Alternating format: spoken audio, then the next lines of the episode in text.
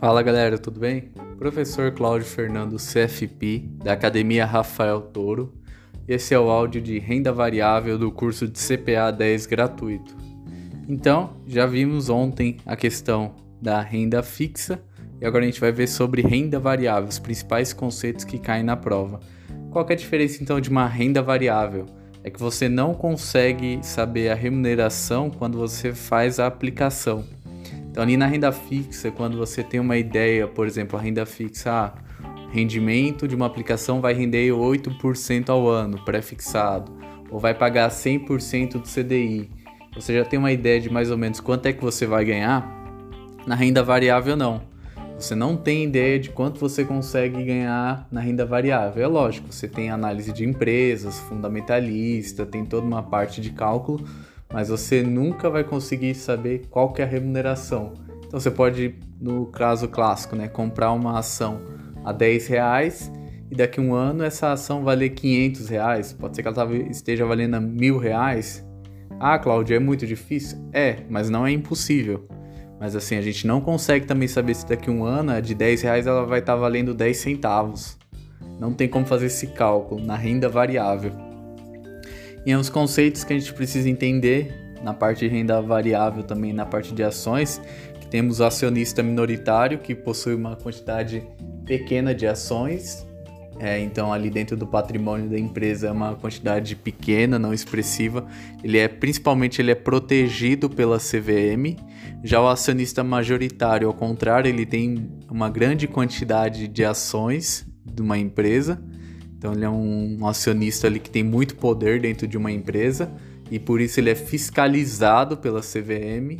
Então a, a CVM fica em cima dele para ver se ele não está fazendo nenhuma manobra irregular. E o home broker é o sistema onde você pode comprar e vender ações, títulos públicos, entre outros papéis é, do, da sua corretora. Então, o home broker é onde você entra e acessa e consegue fazer esses investimentos. E dentro de ações, o que é ação? A ação é a menor fração do capital social de uma empresa. E assim, lembrando, quando você é um acionista, você é sócio da empresa. Então, a ação ela não tem risco de crédito, de dar calote. Por quê? Porque você é sócio da empresa. Ali na renda fixa, quando você compra uma debenture, quando você compra uma letra do tesouro, você está emprestando dinheiro.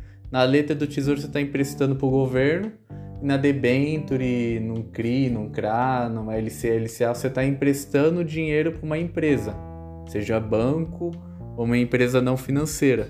Mas você está emprestando dinheiro, ou seja, você é um credor, você empresta dinheiro.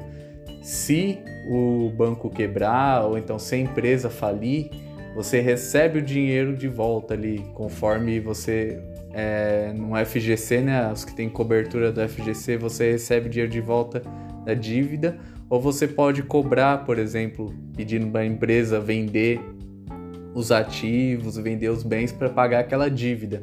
Você, ou seja, quando você faz uma renda fixa, você tem uma dívida. Agora, quando você é acionista em renda variável, em ações, você é sócio. O exemplo clássico é o que? A barraquinha de cachorro quente. Então você tem duas opções. Você pode falar assim: olha, me empresta mil reais para mim abrir uma barraquinha de cachorro quente, que daqui a um ano eu te pago 10%, 100 reais. Então, beleza, você emprestou dinheiro. Daqui a um ano você vai querer o dinheiro de volta. Agora, quando você fala assim: olha, vamos abrir uma, uma carrocinha de cachorro quente junto, então cada um vai dar 50%, cada um vai dar 500 reais. Vamos, vamos. Então você vira sócio. E aí você vai estar tá ali junto para vender cachorro quente, para fazer toda a administração, ou seja, você é sócio do negócio. Se quebrar, você perde o seu capital também. Então essa é a principal diferença ali de ser um acionista ou de comprar um título de renda fixa. E aí dentro de ações também a gente tem duas é, questões bem importantes, é de ações ordinárias e ações preferenciais. Qual que é a principal diferença? Que ações ordinárias ela tem direito a voto. Então ela tem a sigla ali de ON, que significa ordinária. Já preferencial não, ela tem preferência no recebimento de dividendos. Então ela tem a sigla ali PN. E qual que é a principal diferença desse, porque você pode escolher uma ação ON ou uma ação PN. Quando você escolhe uma ação ON, você quer votar na assembleia, que ela tem direito a voto. Cada ação vale um voto. Então, como cada ação vale um voto, você pode escolher ali falar, olha, eu quero votar, por exemplo, para que não tenha mais empresas no Brasil, só no Brasil. Eu quero que tenha no Brasil e no exterior. Tem outras unidades no exterior. Então, ali na Assembleia, você reúne com os outros acionistas e vocês decidem no voto. Agora, o preferencial, não. O preferencial ele quer receber dividendos. Então, ele não importa o que está acontecendo com a empresa, quais decisões estão sendo tomadas.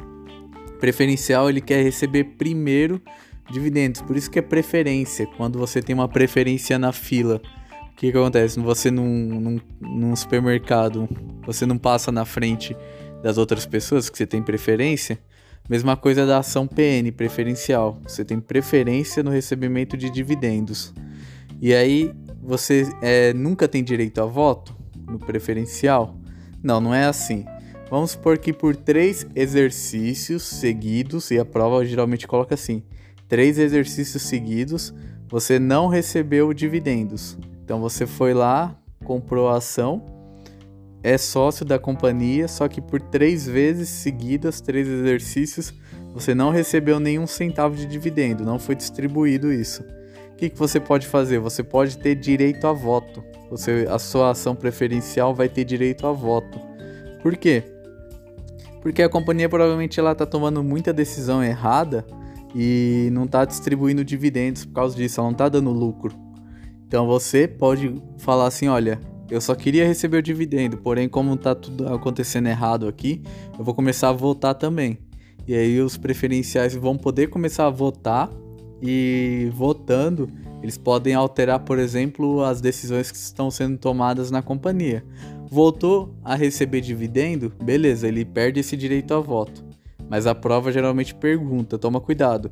Você vai falar assim: que a ação preferencial não dá direito ao voto de jeito nenhum, nunca dá direito ao voto, cuidado. Ele dá direito ao voto sim, se em três exercícios seguidos não tiver, uh, não tiver recebimento de lucro, dividendo, a ação preferencial passa a ter direito a voto. Então, só toma cuidado. Então, a principal diferença é essa: ordinária vota e preferencial é, dividen é, é preferência no dividendo. Tudo bem? São os conceitos mais básicos ali. E aí dentro do da, também na parte de é, cotistas, a gente tem as assembleias, né, que são reuniões de cotistas. Tem a Assembleia Geral Ordinária, que é o que está programado, que acontece ali normalmente, a Assembleia Geral Extraordinária, que pode ser um evento único, que seja de última hora, então eles marcam essa extraordinária. Tem um acordo de, de acionistas, que é o quê? um acordo de acionistas, eles podem fazer um acordo de comando para organizar o controle de uma empresa, então eles se reúnem ali para fazer um para realmente falar assim, olha, a gente vai por esse caminho. Então a maioria ali se junta e faz esse acordo de comando. Acordo de defesa é para reunir os minoritários e pleitar direitos com os percentuais exigidos pelas leis. Então, o acordo de defesa minoritário ali, eles estão sentindo que não é aquele lado que tem que ir, mas eles podem se reunir e pleitar isso de acordo com a lei, ali na Assembleia. O acordo misto é firmado entre controlador e minoritário para evitar brigas. Então, às vezes, se um quer um, muito uma coisa, o majoritário quer um e o minoritário quer outro, eles podem tentar gerar um acordo ali, é, fazer um acordo para falar: olha, não, tudo bem, aconteceu assim, mas a gente vai tomar essa decisão. E aí eles fazem um acordo misto, que os dois concordam ali nos pontos. E aí um conceito muito importante para a prova é o que? É o tag along. O que é o tag along? O tag along basicamente é assim. Vamos supor, o Rafael Toro, ele é sócio majoritário da Academia Rafael Toro, e ele fala assim: "Olha, eu tenho 80%, eu tenho 90% aqui das ações só que eu não quero mais, eu quero vender para um concorrente agora. Ou eu quero vender para outra pessoa. Então, como ele tem 90%, ele tem um índice muito alto, né? Ele é o majoritário. E ele fala que quer vender para outra pessoa. E ele pode fazer isso, não tem problema. Só que é aqui que a lei manda. Quando ele vender para essa outra pessoa, essa outra pessoa ela vai ter que é, para os 10% que sobrou de, de acionista, vai falar: olha, é, vocês querem vender a ação de vocês para mim? O 90% ali do Rafael Toro já está garantido, ele já conseguiu o controle da empresa. Só que o restante, os minoritários, ele vai ter que pagar um mínimo 80% do valor da ação. Então, para ficar em valores, né? Vamos supor que a ação do, da Rafael Toro esteja 100 reais da academia Rafael Toro. E aí você, eu sou minoritário, eu sou aquele grupinho ali que sobrou. O controlador, o novo controlador, ele vai ter que falar, olha, eu tenho por lei, eu vou ter que falar assim, você quer me vender sua ação? Eu te dou 80 reais, 80% do valor. Então, é 80% e assim, detalhe, das ações com direito a voto. Pega a palavra tag along. O along ali não tem no meio ON? Tem? Tem porque é para quem? Para quem tem ação ON, ações ordinárias, que tem direito a voton. A gente fala é direito a voto, né? Mas a gente fala voton, porque voton de lembrar de voto. Então essas ações ordinárias, ações com direito a voto que pode entrar no tag along.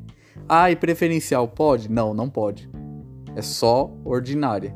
Então é isso, o tag along ele fala assim, o conceito que é uma extensão do prêmio do controle acionista minoritário. Mas basicamente lembra disso, que alguém quer vender e quem comprar as ações vai ter que falar para o minoritário assim, para quem é, não é controlador, fala, olha, eu pago no mínimo 80% dessa ação. Quer me vender? Aí você fala, eu quero. Aí você vende, pega 80% e sai fora. Ou você simplesmente pode falar, não, eu tô bem aqui, vou continuar com a ação. Só que você sabe agora que tem um novo majoritário, é ele que vai mandar na empresa, porque ele tem 90% ali, é só um exemplo, né? Mas, por exemplo, ele tem 90% da empresa nova. Então, o tag along é isso. É o mínimo igual a 80% do valor pago por ação com direito a voto. Lembra disso. Tag along é direito a voto. Beleza? E aí tem a parte de governança corporativa. O que, que é governança corporativa? Governança corporativa é você criar um, regras, métodos, criar tudo. É, criar níveis diferenciados para falar assim: olha, essa empresa é transparente, ela trabalha conforme regras americanas. Então, nível de governança é para destacar empresas que trabalham de maneiras é, melhor de acordo com a B3, que é a Bolsa de Valores do Brasil. Então eles criaram níveis de governança ali, quanto mais alto, mais diferenciada a empresa é, ela fica listada ali dentro da B3. Então ela é, é um como se fosse uma vitrine do mercado para falar, olha, quanto maior nível desse mercado, melhor a empresa é, mais transparente para os seus acionistas, principalmente, né, traz mais transparência também incentiva que as pessoas investam mais no mercado de capitais brasileiro, é, fortalece o mercado de capital nacional, melhora a relação com o investidor. Enfim, a governança corporativa, esse é o objetivo dela. E aí, para a prova, a gente tem um nível 1, nível 2 e novo mercado. No nível 1, basicamente, tem ali as regras conforme o slide que está no grupo do WhatsApp, mas assim, o que ele tem diferença é do mercado tradicional, que é o comum, na governança corporativa, ele tem um free flow de no mínimo 25%. O que é free flow? É as ações que estão disponíveis no mercado para ser negociado. Então tem que ser pelo menos um quarto, né, 25% ficar disponível no mercado. Já no nível 2, além do free flow, ele adiciona o que? Tag along de 100% para ações ONPN, então no tag along que a gente viu agora há pouco eu falei lá, o mínimo é 80%, isso no mercado tradicional, mas no nível 2 ele já é 100% tanto para ON quanto PN.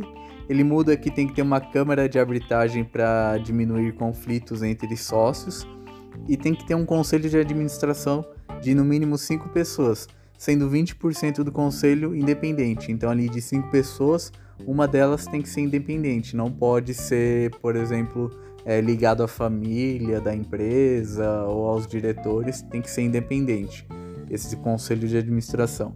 E por último, o novo mercado. Ah, desculpa, no nível 2, ele também tem a questão da demonstração financeira traduzida. Então, ali, quando a empresa ela publica é, no nível 1, um, no novo é, no, no nível tradicional, a empresa ela publica o balanço, ela publica em português mesmo. Beleza, agora no nível 2 não, no nível 2 você tem que seguir uma regra americana, que pode ser traduzido para o inglês, né? E aí tem duas formas, US GAAP ou IFRS. Mas assim, é demonstração financeira traduzida para o inglês. É isso, no nível 2. No nível 3, e no nível 3 não, desculpa, no novo mercado, que é o nível mais alto que a gente tem hoje de governança corporativa no Brasil, ele basicamente o que ele muda do nível 2 é que ele só tem ação ordinária. Só tem ação com voto. Ah, é muito complicado essa questão de governança corporativa. Meu, lembra do novo mercado. O novo mercado é o nível mais alto. Ele tem todas as exigências anteriores e adiciona o que? Ele adiciona que ele só tem ação com direito a voto. Então, companhia listada com o novo mercado, ela não emite ação preferencial. Ela só emite ação com voto. Por quê? Porque ele, ah, ele quer que as empresas tenham acionistas que estejam ligados direto ali, que tenham direito a voto e que possa decidir no, no rumo que a empresa vai tomar as decisões da empresa todos os acionistas possam fazer parte. Então não tem mais preferencial, só tem ação com direito a voto no, na onde?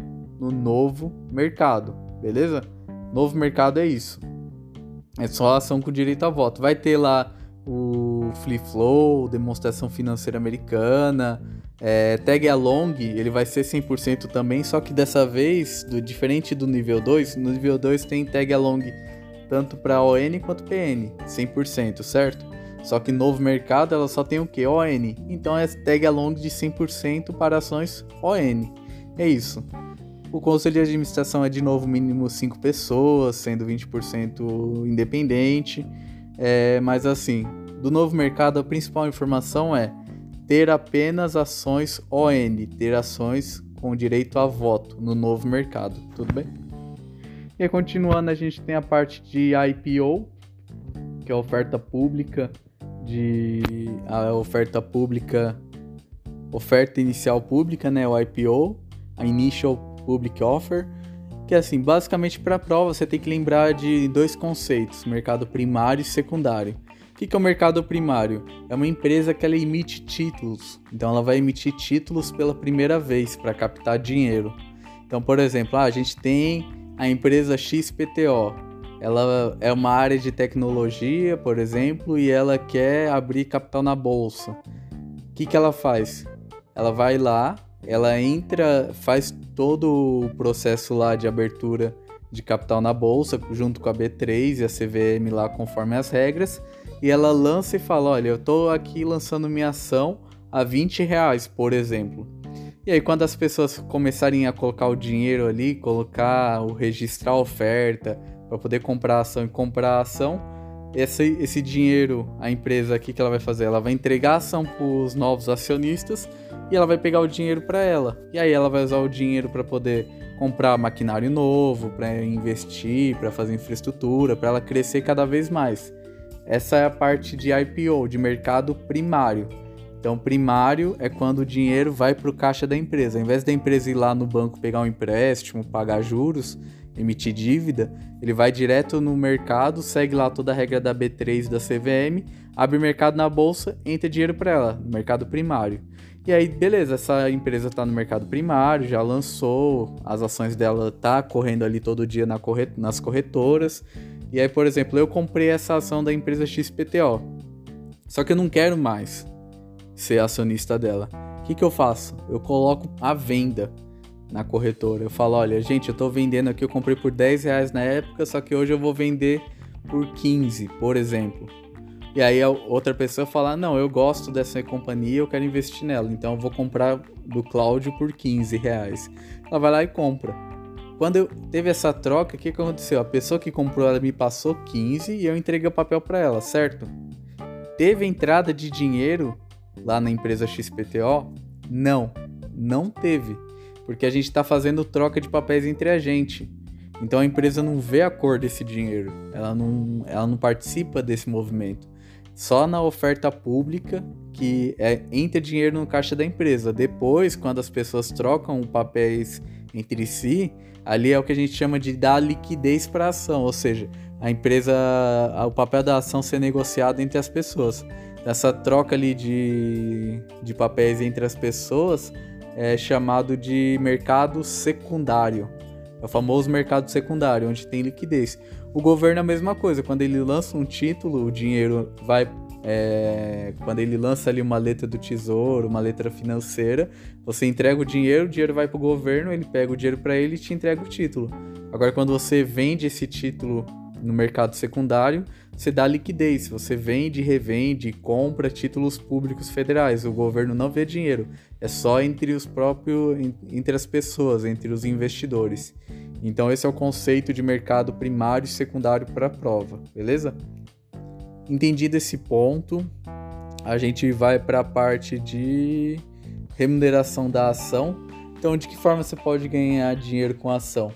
É, ação, o mais comum, né, o mais falado é ganho de capital, que é a valorização do papel. O que, que é isso? Eu comprei a ação hoje da empresa valendo 5 reais, certo? Beleza. Aí passou três meses, essa ação tá valendo agora 50 reais. Aí eu quero vender eu vendo lá, alguma outra pessoa compra e eu ganhei 45 reais nessa operação. Por quê? Porque eu gastei 5 e vendi a 50. A diferença é quanto? 45. Ganhei 45 reais. Esse é o clássico. Mas você pode ganhar dinheiro com ações como com o que também? Dividendos, que é distribuição de lucro. Então a companhia que você comprou, ela ela teve toda a operação dela lá e sobrou dinheiro. É o que? Lucro, sobrou lucro. Ao invés desse lucro ela, ela reinvestir, ela distribui para os acionistas, falando: olha, vocês confiaram na gente, agora a gente vai distribuir para você. E aí você recebe isso na sua conta livre de imposto de renda para pessoa física. Então, distribuição de lucro é livre, dividendos. Então, quando você vê lá, você investe, receba seus dividendos, dividendos é que é distribuído de forma gratuita para você, você não paga nada de imposto para isso. Recebe líquido direto na conta. Já o juro sobre capital próprio não. Ele é parecido com dividendos, né? Só que é, são juros é, pagos em relação ao patrimônio líquido da companhia. Então, esse juros sobre capital próprio, quando você recebe, você paga imposto de renda, 15% na fonte. Então, ah, então não compensa receber juros sobre capital próprio? É, é bom só receber dividendos? Não. É porque tem toda uma manobra fiscal ali que quando você faz um juro sobre capital próprio, a companhia que você investiu, ela paga menos imposto, né? Que ela pode deduzir isso lá do imposto de renda pessoa jurídica, mas e assim o custo sai mais sai menor, sai melhor para a companhia. E você como é acionista da companhia, é melhor para você que a companhia pague menos imposto, né? Mas quando for receber ali no final dividendos, não tem imposto de renda e juros sobre capital próprio tem. Mas assim, para a prova fica tranquilo, não vai vir conceito, conceito todo complexo que eu falei. Ele vai ver basicamente é dividendos você recebe e não paga imposto, e juros sobre capital próprio você recebe e paga imposto, direto na fonte. A bonificação que eu falo é um bônus. Então assim, quando você tem é acionista e a empresa foi muito bem ali ao invés dela te dar dividendos em dinheiro, ela te dá bônus, ela te dá mais ações da companhia. Porque ela entende que, a, como a companhia está crescendo muito, você pode receber essas ações como um bônus, um a mais, e depois você pode vender isso, certo? Então, essa bonificação é que nem eu falo no videogame, quando você chega numa outra fase. É, você termina a sua fase, aí aparece lá, é, fase bônus dentro do videogame. Você pode ganhar mais pontos. A bonificação de ações é a mesma coisa. Você tem suas ações, você ganha mais ações de maneira gratuita. Então você não gasta nada, você ganha mais ações da companhia de maneira gratuita. E a subscrição é um direito de comprar a ação na proporção da sua participação. Então o que, que é isso? Ah, uma companhia ali ela vale 100 milhões. Só que ela vai ter uma incorporação de capital, né? Ela vai aumentar o capital dela para 150 milhões quem tinha 10% da, da companhia, pode ser que nessa incorporação de capital a pessoa possa perder esses 10% que ela tinha. Ela vai ficar ali com 8%, 7% da companhia. A subscrição é o direito de você poder comprar mais ações é, para manter a sua participação, antes do mercado. Então, antes de ser distribuído para o mercado, você que já é acionista tem o direito de falar: olha, eu posso comprar mais ações e manter a mesma posição que eu já tenho aqui dentro da companhia. Ah, eu não quero comprar, você pode vender esse direito de subscrição para outras pessoas. Mas assim, você como acionista, você tem direito primeiro de manter essa proporção da sua participação. Mas basicamente é isso. São as maneiras que você pode ganhar dinheiro com a ação. E por último, né, a gente tem um desdobramento e grupamento. O que, que é isso? No inglês é split, desdobramento e implit grupamento. O que, que é isso basicamente? Você tem, é, por exemplo, uma ação que ela vale 100 reais. Só que a 100 reais ela é muito cara, poucas pessoas compram. Ninguém quer comprar uma ação a 100 reais, por exemplo. O que, que a companhia pode fazer? Ela splitar, ou seja, desdobrar, dividir. Lembra da banana split? Não é uma banana que você passa sorvete? Você espalha o sorvete por ela? Então, split é a mesma coisa, você espalha a ação. Você pega uma ação que vale 100 reais e divide, ao invés de uma a 100, você divide 10 ações a 10 reais. Por quê? Porque 1 vezes 100 é 100. E 10 vezes 10 é quanto? É 100. Então eu não alterei a estrutura da empresa. A empresa continua. Vamos supor que a empresa inteira só tem uma ação que vale 100 reais.